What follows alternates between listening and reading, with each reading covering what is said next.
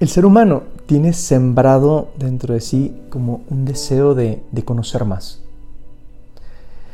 Hay en él una curiosidad que está relacionada con esa alegría de aprender algo que uno desconocía. De hecho, es la propia del científico o del investigador. Es ese motor con el que hemos ampliado el conocimiento humano, por curiosidad. ¿Cuántos inventos se han logrado por alguien que, que se dice, ¿y qué pasará si mezclo estas dos sustancias? O si le pongo calor a esto otro.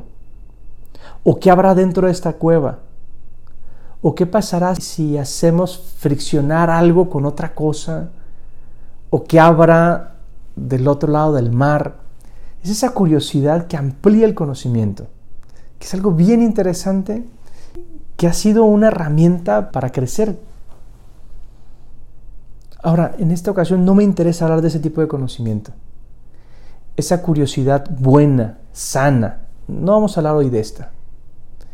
Quisiera más bien que nos centráramos en esa curiosidad que nos lleva a ver los detalles del último escándalo de Britney Spears o buscar las fotos de la boda de Rafa Nadal o la de la crónica de los hombres que aparecieron degollados en la sierra de Michoacán o tantas otras cosas de este estilo. Estas que son es información, sin duda, pero estamos ante otro tipo de curiosidad una que se refiere más bien a ese sentimiento que lleva a querer conocer lo innecesario. Una especie de atracción, pero insana, por saber cosas que no son de mi incumbencia. Además, las noticias actuales suelen poner temas muy superficiales y los títulos son precisamente para enganchar con nuestra curiosidad títulos del estilo de las cinco cosas que no sabías de... La cuarta es la más interesante. Tonterías de esas que enganchan y están hechas precisamente para despertar nuestra curiosidad. El físico y literato Felipe Maya la define la curiosidad como enfermedad de la mente que te lleva a buscar el conocimiento que no aporta, que distrae de la virtud que es la estudiositas, y que aleja del objeto de la inteligencia, que es la verdad. Una especie de gula de la mente. Y sí, me parece que sí es una enfermedad. Una enfermedad a veces pasajera, como el del que simplemente quiere saber más de aquello que le gusta. Entonces quiere estar más enterado de los detalles del futbolista de su preferencia o de algún descubrimiento pero llega al fondo, quiere conocer cosas que tal vez no son tan necesarias. Pero en otros casos, en otros casos es una enfermedad crónica. Hay gente que necesita estar enterado de todo. Y entonces no solo resulta una atracción, sino es un auténtico desorden.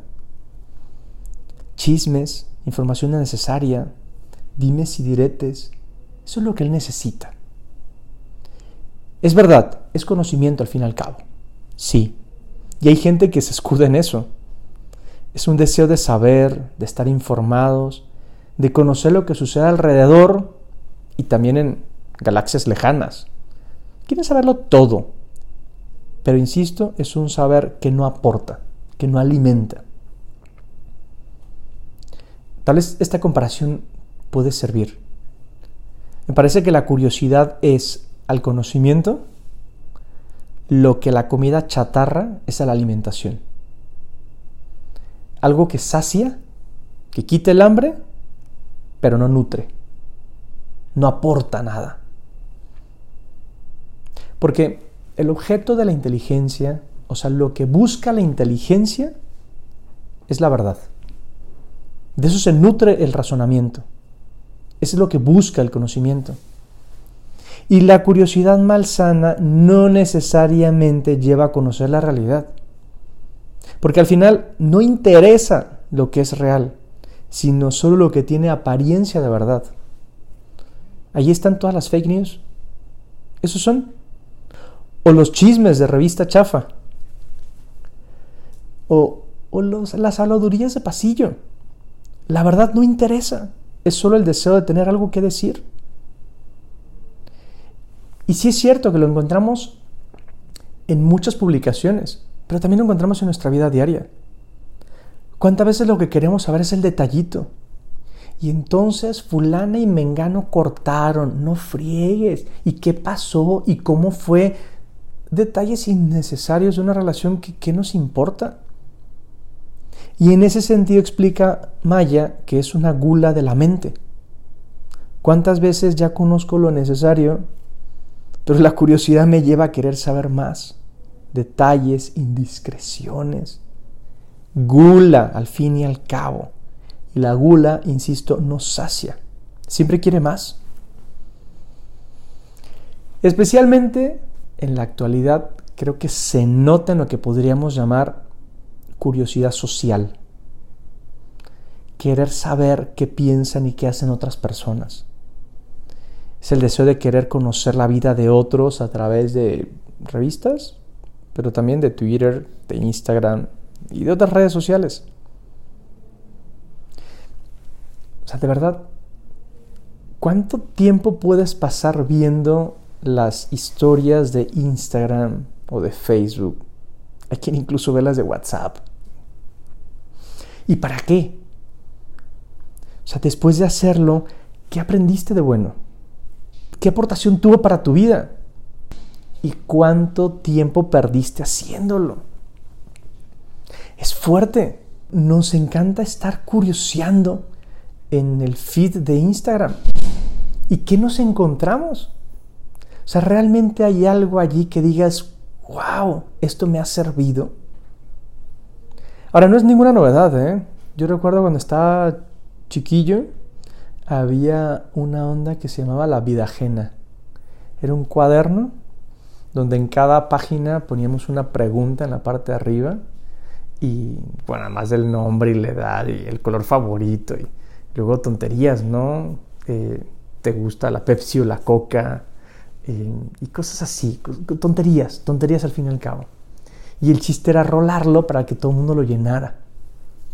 Recuerdo haber tenido una de esas, no recuerdo haberla leído después. O sea, curiosidad, tonterías de niño. Pero es que ya no estamos niños, ya no estamos niños. Y nos engañamos. Es como el sistema de los supermercados. Los productos básicos en los supermercados están al fondo. Y mientras tanto vamos viendo en los pasillos, curioseando mientras llegamos, a ver qué nos encontramos. Y probablemente son puros productos que no necesitamos. Porque la curiosidad es también una especie de placebo.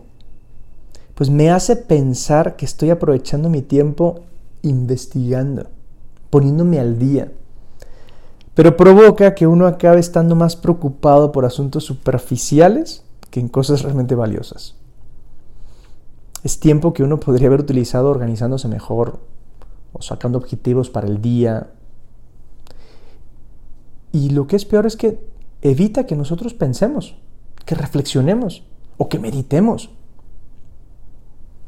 Me parece una primera característica que desarrolla la persona curiosa es que sus conversaciones son vanas habla de chismes, de morbo, de información innecesaria. ¿Qué te cuenta un curioso? Puras tonterías, puras cosas que te podrías haber enterado en el Twitter y, no han aportado nada para tu vida. Y sí, sí hace perder el tiempo, sin duda. ¿Cuántas veces no nos descubrimos curioseando en una red social el tiempo destinado para el trabajo o para el estudio? O el tiempo con la familia. Incluso nos hace perder el sueño. Porque me parece que es el típico lugar donde uno se pone a revisar redes sociales. En la cama, acostado, viendo qué. Viendo nada. Y aquí tenemos un grave problema, ¿eh? Porque durante el sueño, la memoria va desechando los sucesos del día que pierden importancia. Y lo que queda es solamente lo necesario para la persona. Cuando no se duerme, esas ideas quedan vigentes y producen hiperactividad, fatiga, ideas recurrentes. Y si justo las ideas recurrentes son puras sonceras, pues estamos perdidos, ¿no? Ahora sí que la estamos regando. Fácilmente la curiosidad puede llevar a desórdenes más fuertes, porque uno tal vez eh, se pone a ver el vestido de X modelo, pero luego ya es la modelo sin vestido y la modelo haciendo otras cosas y termina haciendo pornografía. La curiosidad sí mata al gato y mata también nuestra inocencia. Por eso creo que la solución puede iniciar por un ¿para qué? El momento en que estoy viendo algo, que tengo la duda, es el momento de preguntarse, ¿y esto para qué me sirve? ¿Qué gano con saber esto? ¿Me aporta? Porque tal vez es tiempo que yo podría haber empleado en adelantar pendientes o en leer algo realmente interesante y no cosas superficiales. A veces la excusa es el descanso. Y, sí es cierto, nos descansa. Pero pues mejor hay que descansar haciendo algo productivo o algo que también nos relacione con los demás. El primer enemigo de la curiosidad es el silencio. Hay tanta gula por estar enterado de todo que el silencio se vuelve desagradable. No quiero reflexionar. Hay gente que no tiene paciencia en esos momentos de tranquilidad porque se ha acostumbrado a estar en todo tan distraído de lo importante. Y es que el silencio es la puerta del crecimiento interior. Es ahí donde logramos pensar un poquito más allá, donde ponemos pausa al activismo y a la inmediatez en la que vivimos. Y ahí es donde conseguimos apaciguar esas ansias malsanas para encontrar pensamientos más profundos, incluso para conseguir un diálogo con Dios. Por eso te animaría a pensarlo. ¿Qué tan curioso eres? Ponle pausa a esa curiosidad y detente un momento a pensar si te sirve para algo lo que estás viendo o lo que estás leyendo o lo que estás escuchando. Y tal vez hasta te darás cuenta que tal vez tú mismo eres el que provoca la curiosidad de los demás al estar planteando cosas que la gente no necesita saber. Ahí vamos con el chismito. Dale vueltas al tema, piénsatelo y ojalá encuentres algo interesante.